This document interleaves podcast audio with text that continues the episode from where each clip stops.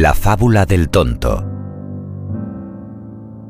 En un pequeño pueblo de clima extremadamente caluroso y seco, sus habitantes no tenían mucho en qué ocupar el tiempo, por lo que pasaban los días dormitando bajo alguna buena sombra o charlando y bebiendo en la única cantina que había en la aldea.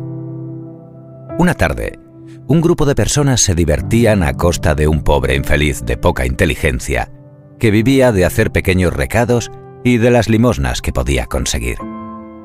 Diariamente, algunos hombres llamaban al tonto al bar donde se reunían y le ofrecían escoger entre dos monedas, una de tamaño grande de 40 reales y otra de menor tamaño pero de 200 reales.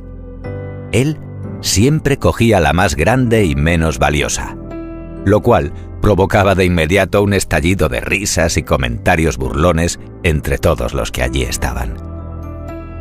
Ese día, un viajante que hacía un descanso en su trayecto observaba al grupo reírse con el ingenuo personaje. En cuanto tuvo ocasión, le llamó aparte y le preguntó cómo era que todavía no se había percatado de que la moneda de mayor tamaño valía menos y que por eso todos los presentes se mofaban de él entre chillidos y grandes carcajadas. El hombre, sin apenas levantar la mirada de su moneda recién conseguida, le respondió con naturalidad. Lo sé, no soy tan tonto. Vale cinco veces menos. Pero el día que escoja la otra, el jueguecito se termina y no voy a ganar más mis 40 reales.